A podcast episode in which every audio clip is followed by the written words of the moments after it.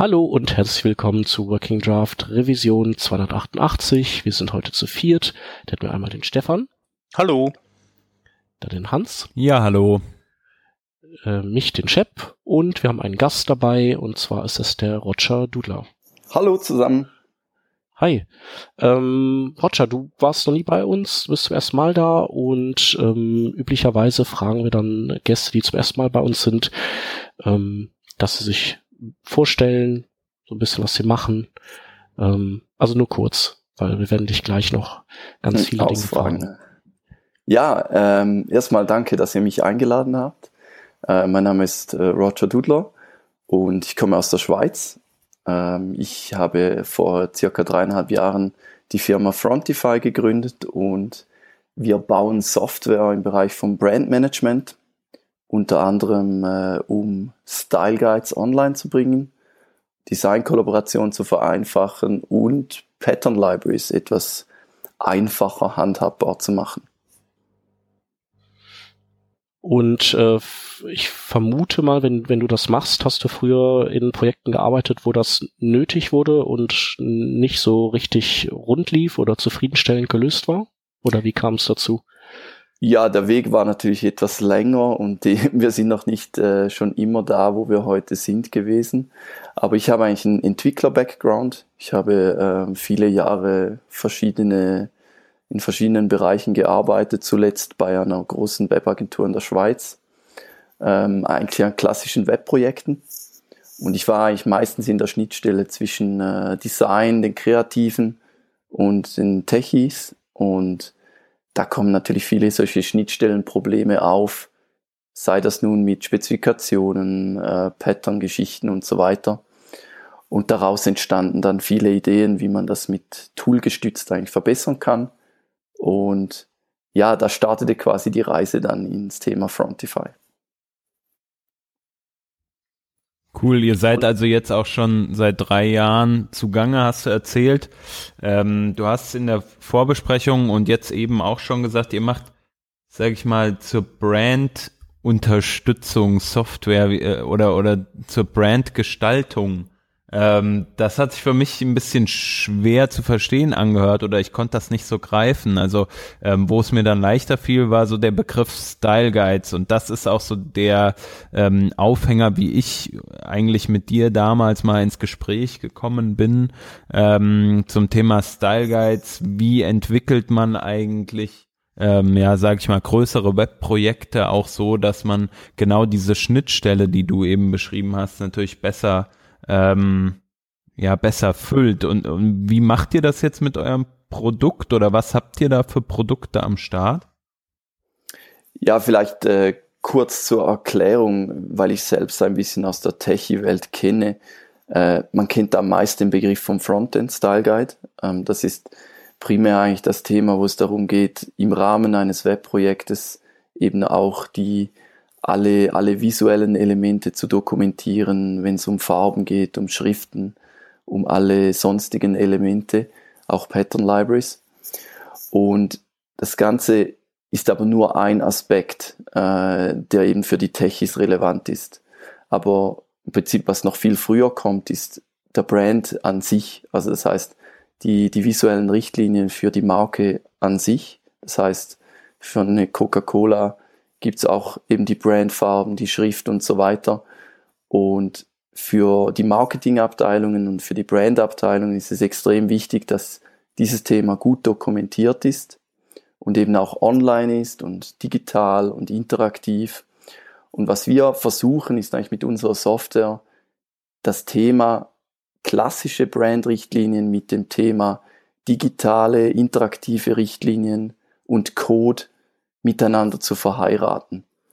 Und unser Produktlineup ist im Prinzip so aufgeteilt, dass wir ein Style Guide Produkt haben, welches die klassischen Guidelines abbildet. Dann haben wir die Design Kollaboration, wo es darum geht, diese Guidelines zu benutzen und eben Designs zu kreieren. Und zu guter Letzt haben wir die Pattern Library, die eben dann den Code-Aspekt mit reinbringt und Entwicklern erlaubt, eben diese Code-Elemente mit in die Dokumentation einfließen zu lassen, weil wir glauben, dass äh, dass es wichtig ist, dass eben das Ganze zusammengehört, dass man nicht eine Parallelwelt erschafft im Rahmen eines Webprojektes, sondern dass man zusammen mit Marketing, zusammen mit Branding äh, und der Technik das Ganze kreiert. Hm. Das ist auf jeden Fall ein interessanter Ansatz. Was, wie sind da so die Erfahrungen von der Umsetzung her? Also äh, ist es einfach, da auch die Leute aus dem Marketing oder von Brandabteilungen, äh, sage ich mal, mit ins Boot zu holen? Ja, wir, wir sehen, dass das ein, ein, ein Riesenbedarf da ist. Also wir haben viele Großkonzerne, der größte ist Lufthansa, ähm, als Kunden, die eigentlich das Problem haben, die, die Marke konsistent gegen außen zu tragen. Über die verschiedenen Kanäle, über die Mobile App, über ein In-Flight Entertainment System und viele, viele andere Systeme. Und man muss sich vorstellen, dass viele, viele Firmen eben immer noch klassische, zum Beispiel PDF Style Guides haben über ihre Marke. Und das ist im Prinzip alles, was sie haben. Und der Schritt, das Ganze online zu bringen, ist mal der Anfang. Ich meine, das hört sich jetzt einfach an, aber es ist für viele Firmen eben doch ein großer Schritt und bisher gab es da noch keine gute Tool-Unterstützung. Und Frontify hilft eben, diese Guidelines sehr, sehr einfach online zu bringen und dann eben auch mit der IT zusammen an einer Pattern Library zu arbeiten.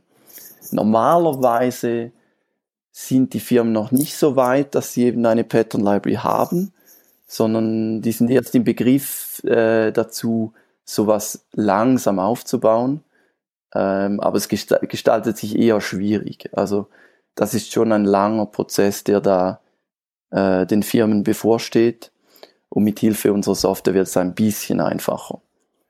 Ist natürlich auch so ein Punkt, wenn man einfach so aus, aus einem gewissen Umfeld kommt oder auch eine gewisse Art und Weise hat, die Dinge zu lösen. Ich meine, dann ist es nicht ganz einfach, so von jetzt auf gleich die Denke äh, gerade in Richtung dieses Online-Aspekts äh, so einfach zu ändern. Also ähm, ich habe das jetzt kürzlich bei einem bei einem Projekt gesehen, da war ich selbst nicht dabei. Ich habe es nur von außen beobachtet, aber wo man auch versucht hat, ähm, Frontify einzusetzen und ähm, die Designer natürlich auch äh, dann entsprechend von Anfang an mit dem Tool arbeiten zu lassen.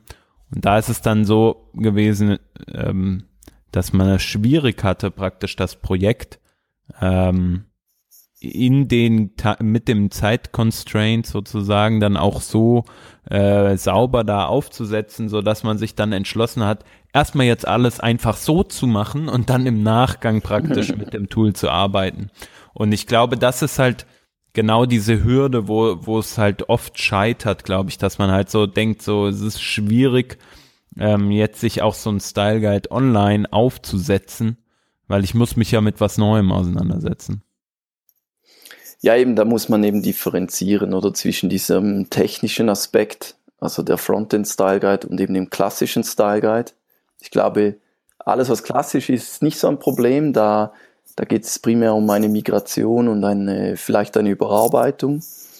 Und beim Technischen ist es halt so, dass einerseits die, die beteiligten Agenturen, aber auch die Firmen selbst eigentlich den Sinn dahinter sehr gut verstehen und auch den Bedarf aber eigentlich haben die wenigsten das in der Praxis schon mal gemacht. Und das, das stellt sich extrem als, als Schwierigkeit heraus, dass man eben zuerst nochmal ganz von vorne beginnen muss und eben wirklich sich überlegen muss, wo, wo haben wir die gemeinsamen Nenner? Können wir uns auf einen, einen Style einigen, auf eine, eine Sammlung an Patterns? Die muss zuerst aufgebaut werden und so weiter sie muss sauber verteilt werden, damit sie dann auch eingesetzt wird. Also es ist, sind extrem viele Prozessschritte da beteiligt und ich glaube, die Leute stellen sich das dann meistens etwas zu einfach vor, dass das dann wie so automatisch aus dem Projekt heraus dann passiert einfach. Und das ist meistens schwierig. Also man muss sich wirklich das als, als längerfristige Investition ansehen. Dann bringt es auch wirklich etwas aber man, man darf es wie nicht nur als Abfallprodukt, sag ich mal, aus einem Projekt heraus sehen. Äh, das, glaube ich, ist schwierig. Ja, Also ich glaube, das ist halt ähm, das, wo halt dann, wo es dann auch für viele Projekte eventuell einfach nicht sich nicht lohnt, sozusagen so ein Tool zu verwenden. Wenn man jetzt mal in der klassischen Agenturdenke denkt, ist es ja oft so, dass man eher ein Projekt macht und es dann abhakt und dann war es das sozusagen. Aber wenn du natürlich in der Größe Lufthansa sprichst oder gehen wir auch Nummern kleiner natürlich, ähm, wo dann Projekte über lange, äh, lange Zeit gepflegt werden und der Trend geht ja, glaube ich, schon eher in die Richtung. Ähm, da lohnt sich dann auf jeden Fall wahrscheinlich und gerade auch um diese Cross-Plattform, äh, ähm, ja, diesen Cross-Plattform-Style-Guide so ein Stück auch zu, zu gewährleisten, ne? Ja, es ist äh, eben, man muss die Story etwas größer sehen. Oder wenn wir unser Produkt platzieren, dann machen wir das normalerweise äh, beim Branding oder beim Marketing. Ähm, die IT ist natürlich auch involviert, aber es startet meist viel, viel früher. Dann wird eben eigentlich da mal begonnen und es ja eine längerfristige Strategie festgelegt, dass man eben wirklich das Ziel hat, eine Pattern Library aufzubauen. Und dann versucht man das wirklich auch so in, in Auftrag zu geben, oder?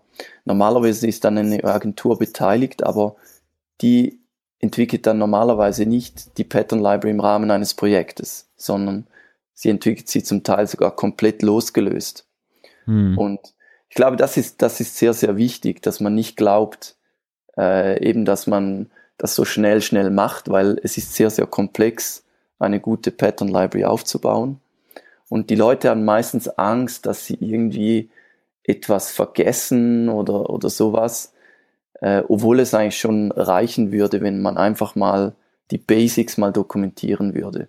Und was wir halt sehen, ist nur schon, wenn man mal mit dem Einfachen beginnt, bringt man die Agenturen dazu, dass eben nicht jeder wieder bei Null beginnt.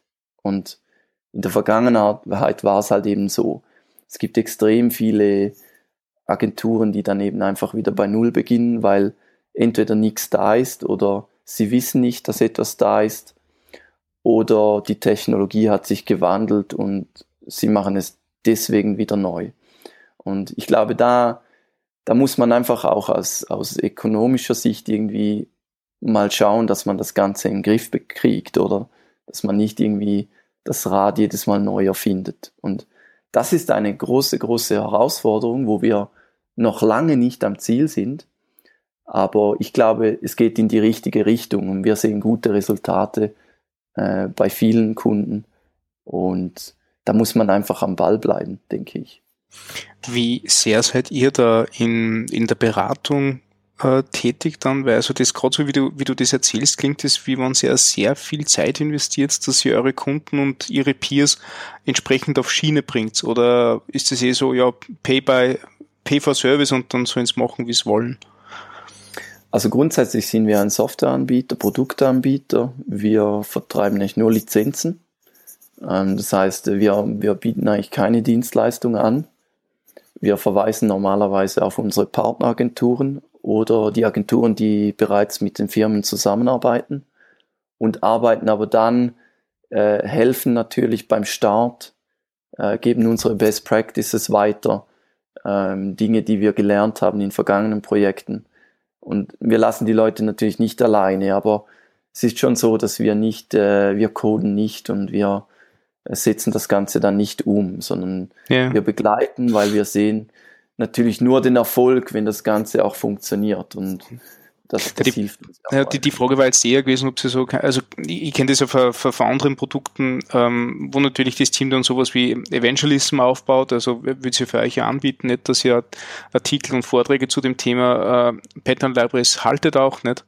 Und, und dort Best Practices zeigt, beziehungsweise gibt es ja diese, diese klassische Expert-Services-Schiene, wo es heißt, okay, du hast jetzt einmal das Produkt gekauft, jetzt kannst du mit dem Produkt aber noch nicht wirklich was anfangen, weil da der Prozess dahinter fehlt. Und jetzt schicken wir dir auf, auf ähm, Stundenbasis oder Pauschalangebot äh, drei, vier Leute, die mit dir das nachher schaffen. Nicht? Das sind ja so, so weitere Standbeine, die ein Unternehmen haben kann. Mm, ja, das ist durchaus, durchaus möglich. Ähm, es ist natürlich so, dass wir bisher, äh, haben wir einfach festgestellt, dass wir die Pattern Library noch noch eine Spur weiter ausbauen möchten. Und wir haben, wir haben noch nicht äh, unendlich viele Kunden, die, die eben wirklich professionell an ein Pattern Library rangehen. Also das kann man im Moment noch sagen, das sind vielleicht etwa zehn oder so. Das sind nicht so viele, mhm. aber dafür große, die da dabei sind. Und unsere Hauptprodukte sind eigentlich immer noch der Style Guide und die äh, Design-Kollaboration. Mhm. Und wir sind dabei, eben die Pattern Library neu, größer, mit mehr Hilfsmitteln und mehr Material neu zu lancieren.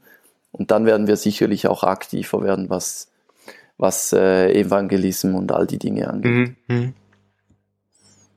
Ich meine, mit drei Jahren natürlich habt ihr schon ein paar Jahre auf dem Buckel und äh, gibt wahrscheinlich wenig andere Online-Tools, aber trotzdem seid ihr ja noch relativ jung, so, ne? ja, schon noch jung, ja. Hm.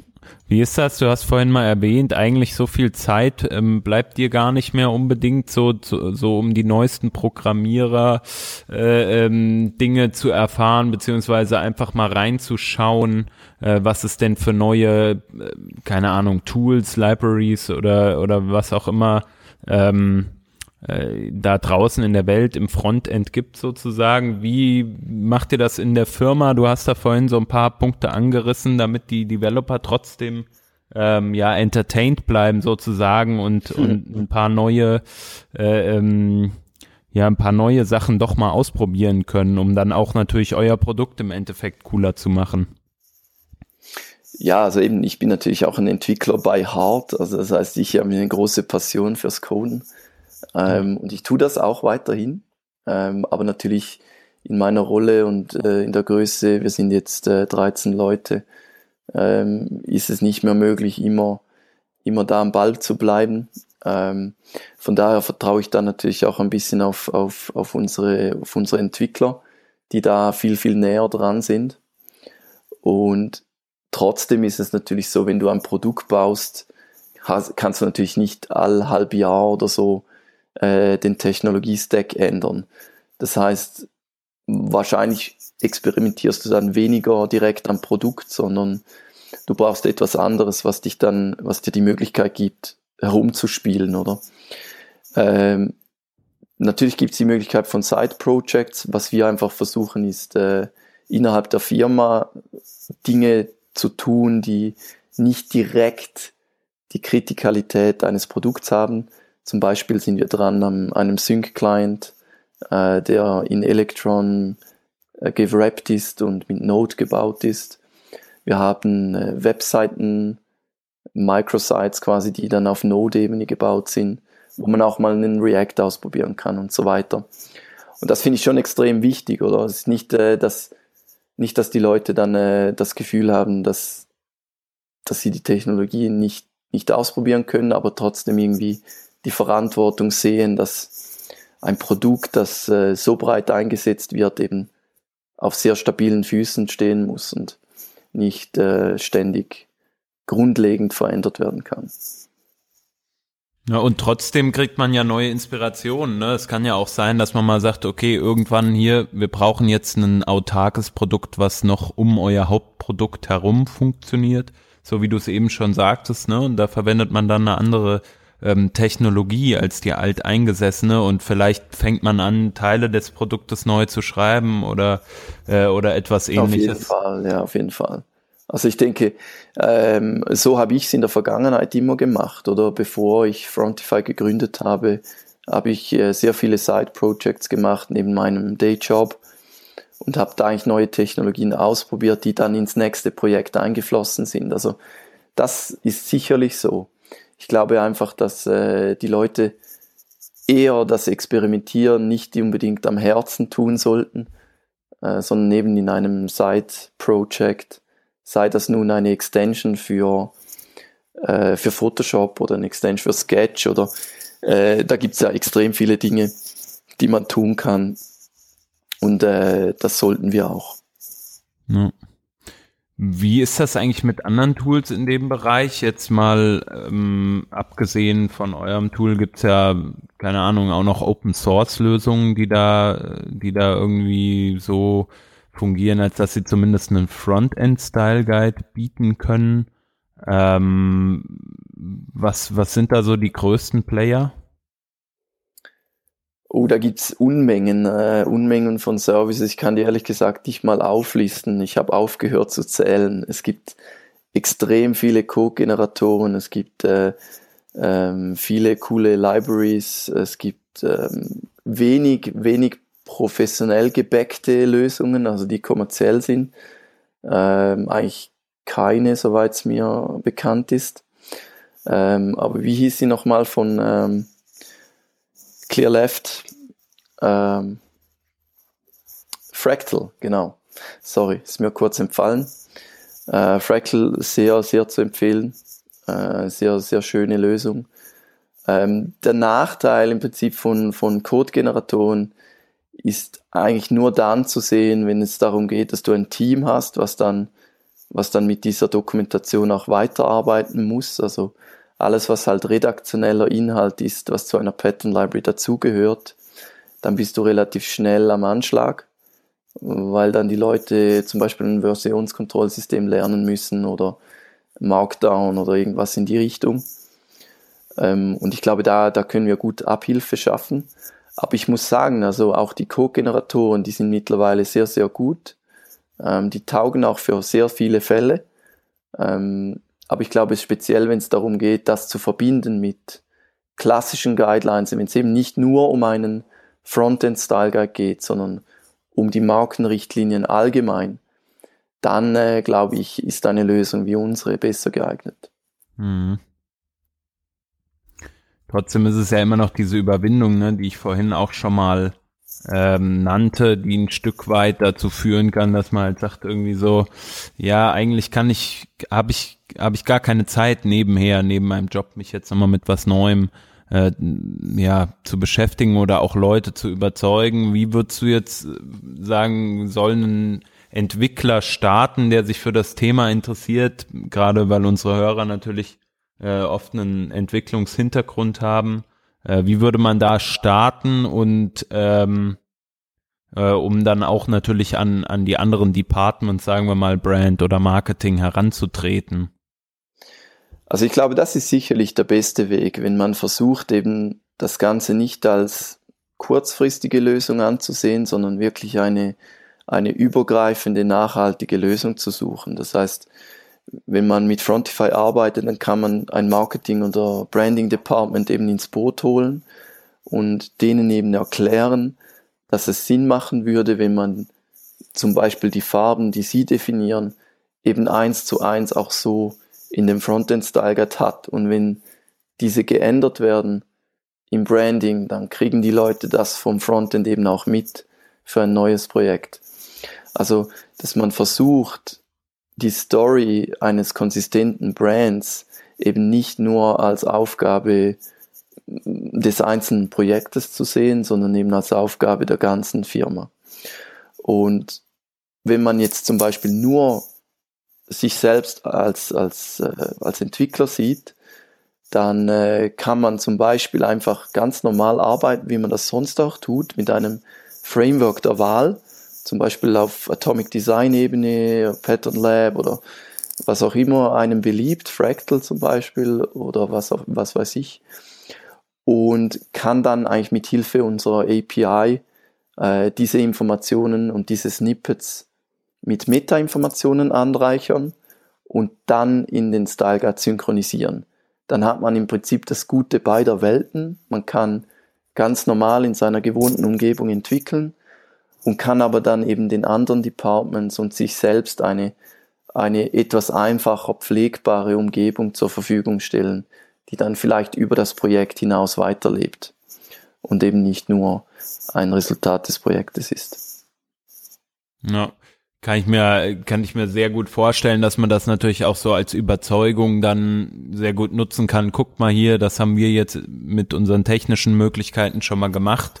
Beispielsweise, man fängt jetzt einen Relaunch an, ähm, hat aber nicht die Möglichkeit, da Leute zu involvieren. Und gerade wenn man dann sagt, man möchte das, sage ich mal, auf höherer Ebene sozusagen angehen, man, wie du das eben beleuchtet hast, ne, man möchte mit den äh, anderen Departments im Unternehmen sprechen, dann ist es ja, sage ich mal, auch eine politische Entscheidung, die da oft zugrunde liegt. Und ich glaube, das kann halt sehr lang dauern und da kann es halt auch, auch wenn du vielleicht sagst, so, das ist nur ein ja ein bisschen Copy und Paste und dann ein Stück weit anpassen, so im ersten Schritt. Ähm, dann dann kann es aber trotzdem sein, glaube ich, dass da halt viele Hürden genommen werden müssen. Mhm. Wenn man da dann so anfängt, wie du das jetzt gesagt hast, ne, man pusht einfach mal so die, die äh, mit der Library, die man eh verwendet, äh, ein paar Code-Snippets hoch und reichert die mit ein paar Metadaten an. Ich glaube, das ist halt super easy. Und das, und wenn man dann den, den Erfolg davon sieht, oder wenn man dann sieht, hier, guck mal, wir haben übrigens einen Style Guide gemacht, den können wir auch ganzheitlich machen. Ja, ja genau. Also das, das sagst du genau richtig. Also das Schöne ist ja eigentlich, dass man nicht mit dem Kompletten beginnen muss. Also man muss nicht von Anfang an alles haben, sondern es gibt Kunden von uns, die beginnen zum Beispiel wirklich nur beim Branding, sogar zum Teil sehr analog fokussiert, dass sie mal ihre, ihre quasi ihre Drucksachen und so weiter äh, dokumentieren und dann eben erst später in die digitalen Kanäle und dann irgendwann zur Pattern Library kommen. Aber du kannst auch umgekehrt vorgehen. Du kannst auch mit der Pattern Library beginnen und vielleicht nur die Aspekte, die du in deiner Pattern Library brauchst, eben in einem klassischen Brand Style Guide noch ablegst. Und dann kannst du zum Beispiel die Leute vom Brand Department einladen oder die Designer und die können einfach ganz einfach ihre, ihre Aspekte dazu dokumentieren. Und da hast du eine extrem tiefe Einstiegshürde für die Leute, weil sie müssen nichts installieren, sie brauchen kein Git lernen oder etwas und sie können einfach reingehen, sehr einfach editieren und ihre Informationen anreichern. Und ich glaube, das ist schon eine sehr tiefe Hürde, eben diese Verbindung zu schaffen, so dass man wegkommt von dieser Parallelwelt, die dann eh nicht sehr lange lebt. Ja. Ja, das Einzige ist dann natürlich, die Leute müssen sich einloggen und da stellt man doch ab und an wieder fest, dass das auch selbst das zur Hürde werden. ja, es geht auch ohne Login, also man kann auch einen Public Link scheren, das geht schon. Perfekt. Aber wie ist das bei den anderen so? Habt ihr generell schon mal mit, mit ähm, also ich meine, ein Style Guide liegt ja jeder Webseite im Endeffekt zugrunde, aber habt ihr auch schon mal mit einem mit einem Frontend Style Guide sozusagen gearbeitet? Also mit einem, äh, was meinst du mit, also du meinst äh, ein, ein webbasierter Style Guide oder was? Ja, ähm, also wir machen sowas auf Basis von Zeppelin, das ist dann halt äh, nichts, wo wir editieren, sondern ähm, aber das kann man dann auch eben online browsen, aufrufen, die die verschiedenen Styles abgreifen. Das geht so in so eine Richtung, aber ist jetzt halt nicht so ein richtiger Style Guide in dem Sinne. Also, also ist auch halt, eine, sieht halt Style Guidig aus.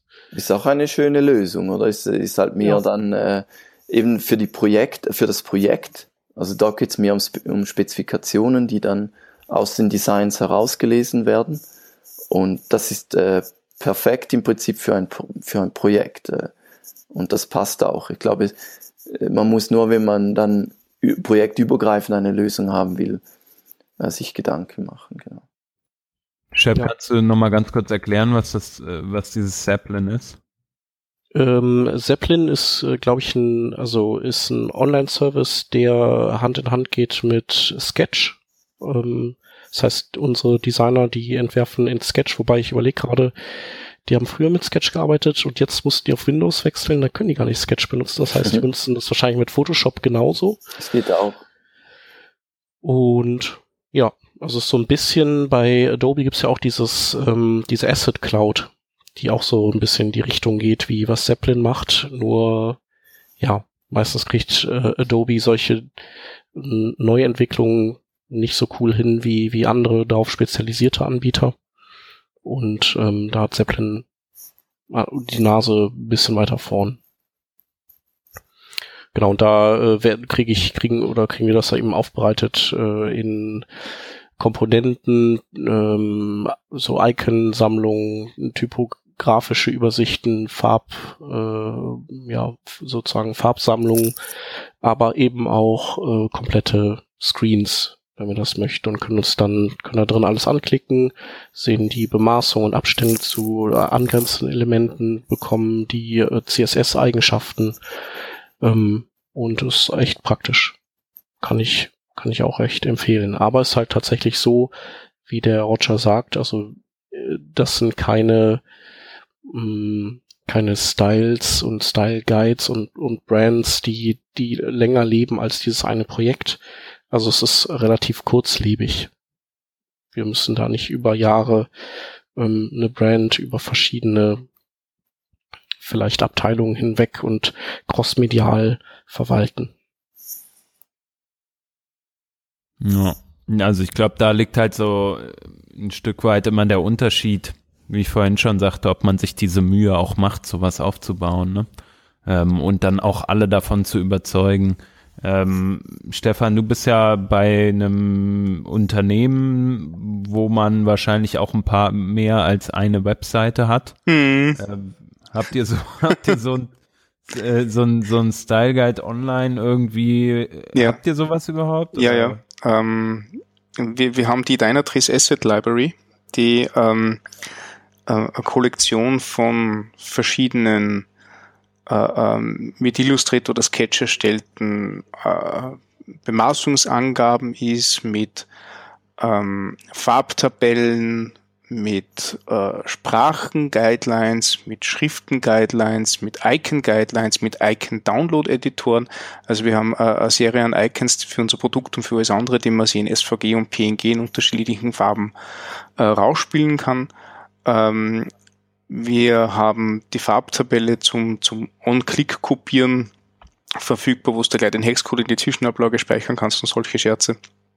Ähm, also einmal als Grundbasis, also das ist einmal so die, also sämtliche äh, Tools, äh, Guidelines und Informationen, die äh, unseren Entwicklern, Marketingmenschen und äh, äh, jedem anderen, der irgendwie was mit, mit Design auch nur annähernd zu tun hat, weiterhilft. Ähm, PowerPoint-Templates sind da auch drinnen zum Beispiel oder Illustrationen, die man für verschiedene Slides verwenden kann.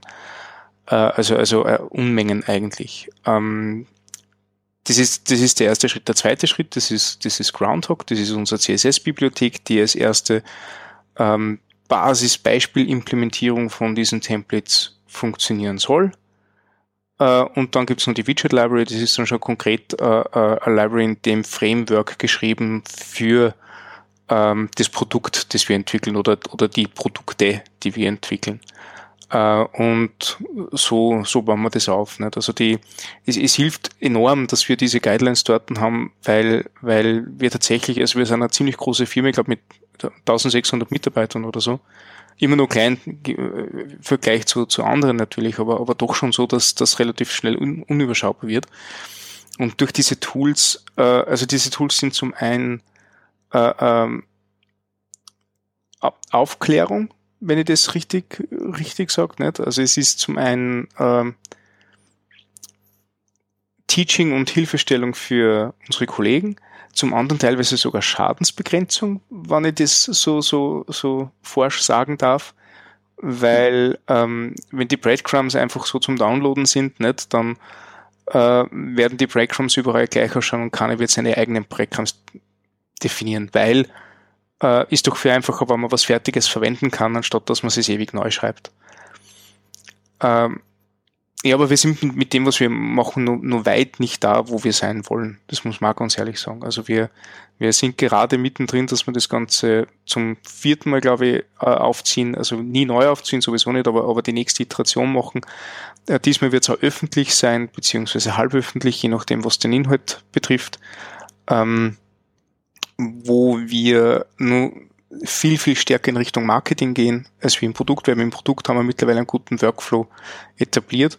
Äh, und das ist für uns jetzt, ich finde ja das total spannend, was, was äh, Roger da jetzt erzählt, weil für uns ist das natürlich äh, interessant, wie andere da an, an solche Problemstellungen rangehen, weil mit Marketing sowas ähm, aufzubauen, ist doch um einige schwieriger jetzt als wie mit einem Produktteam, wie ich finde, weil äh, ähm, der, der Weg zwischen einer, einer Vorlage, äh, einem Mock, einer, ein paar, paar Beispielimplementierungen und dem fertigen Produkt, der ist relativ überschaubar, vor allem für mich relativ überschaubar, weil ich aus der Entwicklung komme. Ähm, der Weg äh, von, von äh, Mock, Design, Sketch hin zu etwas, das in, in, äh, in unterschiedlichsten Kanälen von unterschiedlichsten Personen und, zu, äh, und weiteren Agenturen verwendet, verarbeitet und auseinandergeglaubt wird, ist ganz was anderes. Und das finde ich sehr, sehr aufregend. Also ich, ich weiß ja nicht, ob die Bestrebungen, die wir da haben, dann, dann funktionieren werden. Ähm, aber wir probieren es halt einfach mal. Ne? Das Coolste, das ich, ich finde von allen Tools, die wir da drinnen haben, das ist äh, ähm, das, was die Lara entwickelt hat, das, dieser E-Mail Body Generator, ähm, die im Grunde so, so ein ähm, Markdown-Tool für HTML-E-Mails geschrieben hat, das man gleich vom, vom Web weg über unseren Exchange-Server schicken kann oder sich ein fertiges HTML-Template für Mailchimp und Konsorten äh, äh, kopieren kann. Und das hat jetzt mit einem Schlag alle unsere HTML-E-Mails von allen Produkten, äh, Marketinginstanzen etc. einfach normalisiert. Also hervorragend. Es reicht so ein kleiner, kleiner Stein, den du ins Rollen bringst und das ist da los dann. Das hört sich mega spannend an. Wir sollten mal, wir sollten mal im Nachgang mal quatschen. Ja, unbedingt. Also ich, ich, muss dazu sagen, ich bin, ich bin da nur am, am Rande beteiligt. Ähm, aber, aber ich, also wann es soweit ist und wann ich da mehr weiß, kann ich da gerne mal ein bisschen was herzeigen. Nicht? Garantiert. Es ist auch spannend, dass du jetzt erwähnst, dass ähm, eben das mit diesen Vorlagen oder was, was wir ja versuchen zu tun, ist äh, im Prinzip, äh, wenn man bei uns im Style Guide ist, dann hat man solche Content-Elemente. Die kann man auch selbst bauen mit HTML, CSS und JavaScript, sehr, sehr einfach. Ähm, so dass man dann irgendwann mal so weit ist, dass man eben da mehr Intelligenz reinbringt, mhm. wie zum Beispiel, äh, wenn ihr Visitenkarten habt, dass du direkt in der Vorlage mhm. deinen mhm. äh, Namen eingeben kannst, so, so Web-to-Print-Mechanismen mhm, mhm oder ja. Canva-Integration oder dergleichen. Also, äh, da also kann man Visiten extrem viel tun. Visitenkarten-Generator haben wir auch. ja, eben, ich total, dachte total. Mir, ja, das hört sich, ja. das hört sich an, als seid ihr sehr, sehr weit. Und äh, wenn ich so im Markt schaue, wir haben doch sehr viele Firmen besucht und äh, da seid ihr sicherlich sehr weit vorne dabei. Ja, also wie gesagt, wir sind noch nicht da, wo wir sein wollen, nicht? aber, aber ähm, es geht schon gut voran. Äh, und, cool. und was uns sehr hilft, ist, dass wir, dass wir bewusst gesagt haben, wir, wir ähm, wollen am Anfang nicht zu viel äh, und nehmen nachher andere äh, Tools für andere Problemstellungen her. Also der Groundhog, äh, diese CSS-Bibliothek im Grunde unser eigenes Bootstrap, nicht? das haben wir wirklich sehr, sehr, halt man sehr low, halt man auf, auf äh, Prototyping-Tool, weil wir wissen, dass das bescheuert ist, dass du ein komplettes äh, Design damit implementierst, weil du gar nicht so viel Fälle abdecken kannst. Aber alleine durch dieses Prototyping-Tool, das wir haben, äh, ist, ist schon viel mehr Brand Awareness bei uns im, im Haus da. Ne? Also einfach nur, dass sie wissen, es gibt was, ähm, das da hilft und das äh, eine Beispielimplementierung zeigt. Ähm, ja, keine Ahnung, weil der, Entwickler anscheinend von Haus aus faul ist, aber äh, macht macht's ganz gut. Ja, cool, cool. Aber hey, wie gesagt, wenn du irgendwann in der Nähe bist, dann komm vorbei und schau hinter die Kulissen. Also ich, nachdem wir es jetzt ja, kurz, Fall, kurz vom Fall. öffentlich äh, äh, machen sind, ähm, und mit kurz meine ich sicher nur sechs Monate, aber ähm, kann ich dir sicher da was zeigen. Garantiert. Spannend, spannend. Cool. Ja, bei mir war es so ein bisschen äh, aus einer anderen Richtung, was das Thema Style Guides angeht. Ich bin weder bei einer großen Firma gewesen, ähm, ja, noch, noch irgendwie anderweitig oder von anderen Leuten dazu motiviert worden, so mich mit diesem Thema zu befassen, sondern äh, ich kam auch aus so einem klassischen Printbereich, was das anbelangt zumindest. Also ich habe mit Print überhaupt nichts am Hut. Ähm, aber in dem Bereich habe ich mich halt irgendwie mal so angelesen ähm, an so klassische äh, ähm, ja, Brand Guidelines und unter anderem auch witzigerweise das Buch dazu äh, von der Telekom, äh, Entschuldigung, von, von Lufthansa ähm, ähm, gelesen. Ähm. Das ist ein ganz, ganz interessantes Buch. Und äh, darüber bin ich dann auch auf deren ersten Online-Style-Guide, den die so vor ein paar Jahren hatten, äh, gestoßen.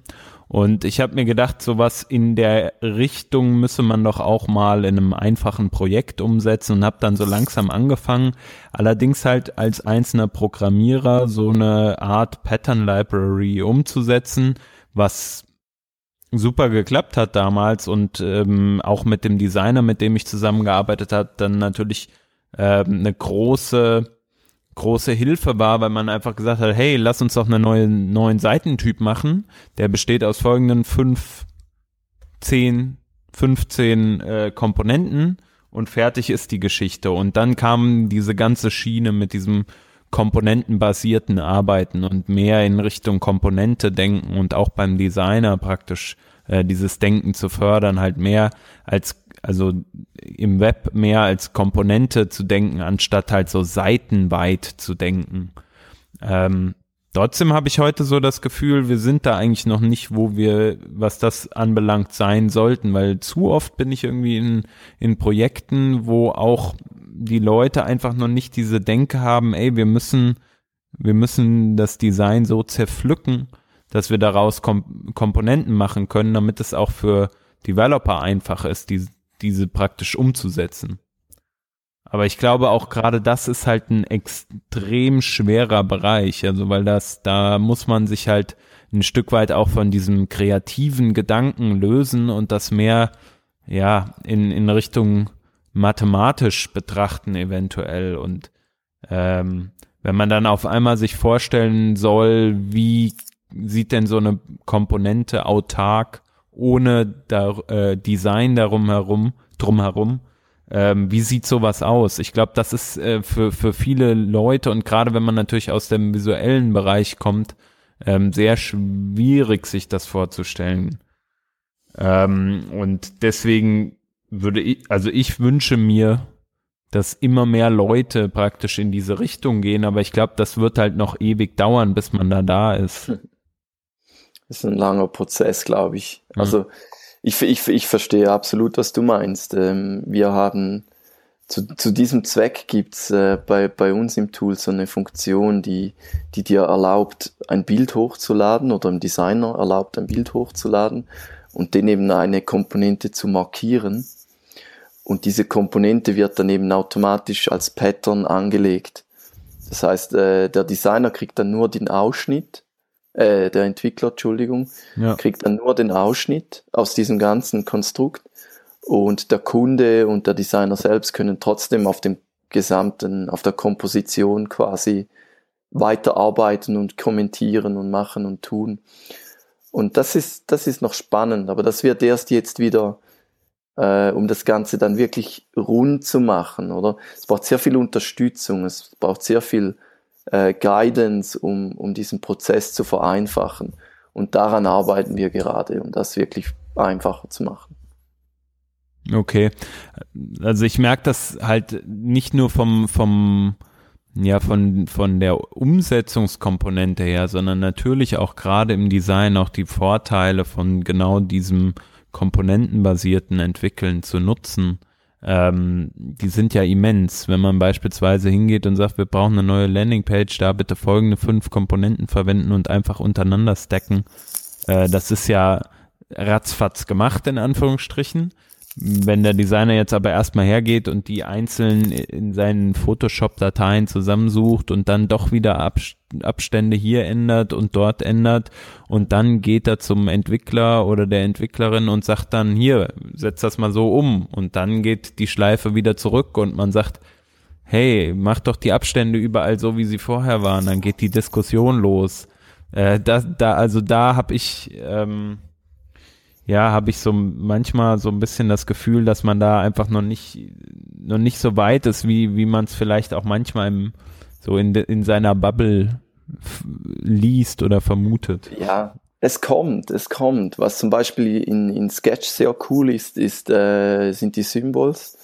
Äh, ja. Du kannst sehr schön äh, wirklich Patterns kreieren. Es gibt, äh, ich habe jetzt den Link nicht, aber es gibt einen sehr schönen Artikel, ganz frisch, äh, zu diesem Thema wo du eigentlich mit Namenskonventionen eigentlich sehr schön äh, deine Pattern Library als Designer quasi bereits anlegen kannst.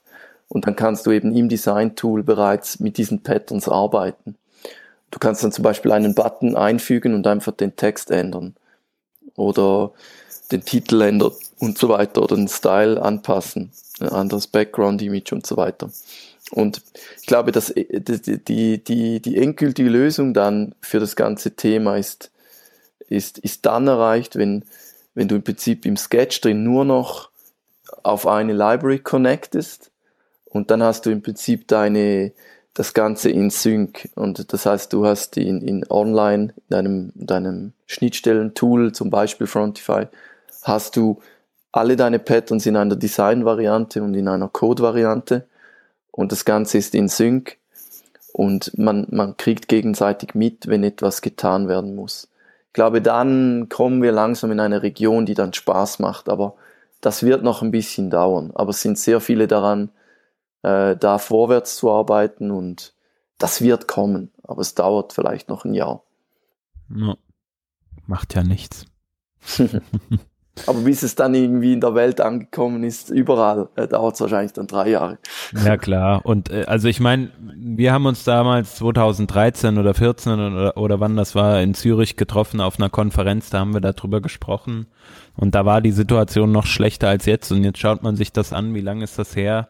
Zwei, drei Jahre äh, und, und was ist passiert. Also so, so krass weit sind wir nicht gekommen. Ne? Nein, also. nein. Das, äh, ich bin voll bei dir. Also da, da muss viel mehr geschehen. Und bei uns ist einfach nicht mehr geschehen, weil wir gesehen haben, dass um dieses Verständnis überhaupt zu schaffen und die Grundlagen zu kreieren, brauchen wir zuerst andere Tools. Und wir haben einfach gesehen, wie zentral es ist, dass man eben die anderen Disziplinen und Abteilungen mit ins Boot holt. Ja. Und deshalb haben wir uns zuerst auf andere Dinge fokussiert. Aber das Thema Pattern Library ist bei uns extrem groß. Aber wir wissen, es wird wahrscheinlich jetzt noch ein Weilchen dauern. Und wir kommen dann äh, mit unserer größeren Lösung dann erst im Verlauf des Jahres. Ja, und wenn die dann da ist, ne, vielleicht wird es dann adaptiert, aber bis es dann, wie du schon sagst, an der Masse, bei der Masse ja, ankommt. Dauert. Dauert, ja. ja. Gut.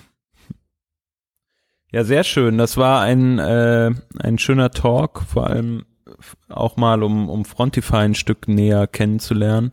Ähm, ich habe ja vorhin schon gesagt, ich selbst habe schon öfter mal von gehört. Wir haben uns schon mal drüber unterhalten. Genutzt habe ich es bisher noch nicht. Ähm, wird auf jeden Fall für eins der nächsten, nächsten größeren Projekte, was dann eventuell bei mir ansteht, ähm, wieder sehr interessant werden. Ja, auf jeden Fall äh, danke, dass ich die Gelegenheit habe, hier etwas dazu zu erzählen. Und wenn jemand sich austauschen möchte zu dem Thema, bitte sehr gerne bei mir melden. Ich meine, äh, wir sind sehr wissbegierig und äh, würden gerne lernen von den, von den Challenges, die es da draußen gibt. Und wir haben, glaube die Möglichkeit, mit einem Team, was äh, und einer guten Basis eben eine, eine schöne Lösung zu bauen. Und jeder, der da ein bisschen äh, Input geben möchte oder auch unsere Meinung hören will, darf sich gerne melden. Was ist der beste Weg, um euch da zu erreichen? Per E-Mail, per äh, Ja, sehr Twitter? gerne äh, roger at frontify.com e-mailen äh, oder Twitter ro äh, Roger Dudler. Und äh, das ist am einfachsten eigentlich, genau. Cool. Gut. Dann herzlichen Dank dafür und äh, ich würde sagen, ähm, wir lesen noch kurz ein paar Links vor. Mhm, soll ich beginnen? Ja, sehr gerne, das ist doch cool. Okay. Ähm, der erste Link, Clean Concepts Adapt, äh, Clean Code Concepts Adapted for JavaScript. Das ist eine nette Liste auf GitHub äh, von so ähm, allgemeinen Coding-Regeln, die äh, äh, besseren, sauberen und schöneren ähm, Code äh, machen sollen. Ähm, und die Liste halt mit, mit JavaScript-Beispiele und total toll. Also, also einiges zum Stöbern da drinnen. Äh, und man äh, findet vielleicht das eine oder andere Beispiel, das in seinem eigenen Code vorkommt, das man durchaus anders und klarer schreiben könnte mache gleich den nächsten, äh, ist ein Beitrag von der Rachel Andrew äh, über ein neues Display Property, das bereits in Chrome Canary und Firefox Nightly existiert, nämlich ähm, Display Flow Root. Und was das macht, ist im Grund ähm, es sorgt dafür, dass äh, äh, der Clearfix-Hack auf diesem Container angewendet wird, ohne Hack halt nicht. Also äh, endlich im, im, im Standard. Ähm, sorgt dafür, dass alles vor und nach diesem Container nicht mit gefloatet wird. Äh, eine, hitzige Diskussion rundherum. Äh, aber das Ganze wirkt unglaublich stabil und unglaublich robust mit einigen Links zum, zum entsprechenden Working Draft und nachdem das schon in zwei äh, äh, Nightlies äh, von zwei großen Browserherstellern ist, äh, wird das Ganze ziemlich schnell äh, tatsächlich in den richtigen Production-Browsern landen. Und der dritte Link ist auch eine, eine, äh, was Neues zum Spielen und zwar eine ähm, Texterkennungs-API. Äh, offiziell heißt die Text Detection API und die gibt's im Chrome Canary auf Android zu, äh, zum Herumspielen und ja, damit könnte man also assistive Dinge machen, äh, Dinge übersetzen, so wie damals dieses eine Teil da auf, äh, auf iOS, weiß mehr, wie das hieß, äh, Wordlands, glaube ich. Und äh, genau, also vielleicht hat da jemand Lust, sich ein bisschen mit zu befassen und äh, irgendwie abgefahrene Sachen mit zu basteln. Ja. ja.